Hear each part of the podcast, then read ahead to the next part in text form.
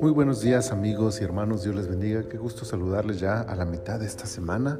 Gracias al Señor. Estamos en el día miércoles 17 de noviembre del año 2021. Nuestra temporada 9, el episodio 20. Estamos ya casi a punto de terminar esta temporada.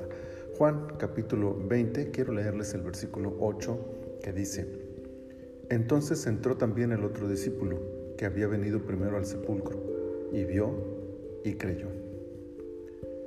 Pedro y Juan se enfrascaron en una carrera para llegar al sepulcro. La noticia de que el cuerpo de Jesús no estaba en el lugar donde lo habían colocado golpeó sus mentes y corazones.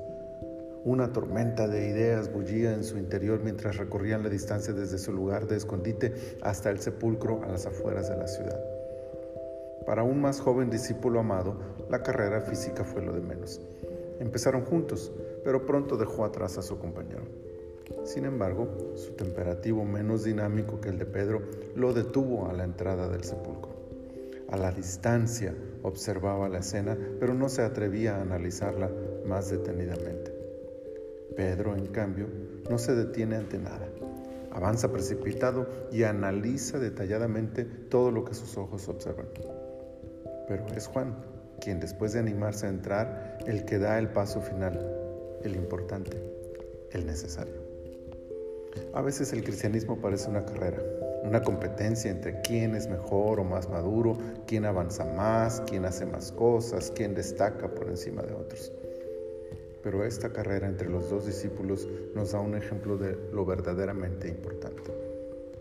No se trata de llegar primero que otros, de tener más años en el Evangelio o de tener más experiencia que los demás.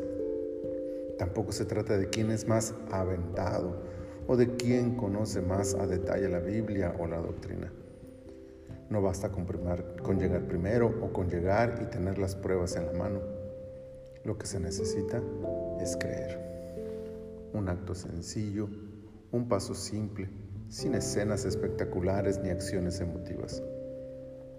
Desde lo más profundo de un corazón compungido y con los argumentos que la razón nos da, creer en Jesús, en su vida, su muerte, su resurrección, su perdón, su gracia, su amor. Una vez más, todo se trata de creer. Que nuestra vida cristiana no se centre en fantasiosas escenas religiosas, mucho menos en argumentos falaces, manipuladores de la emoción.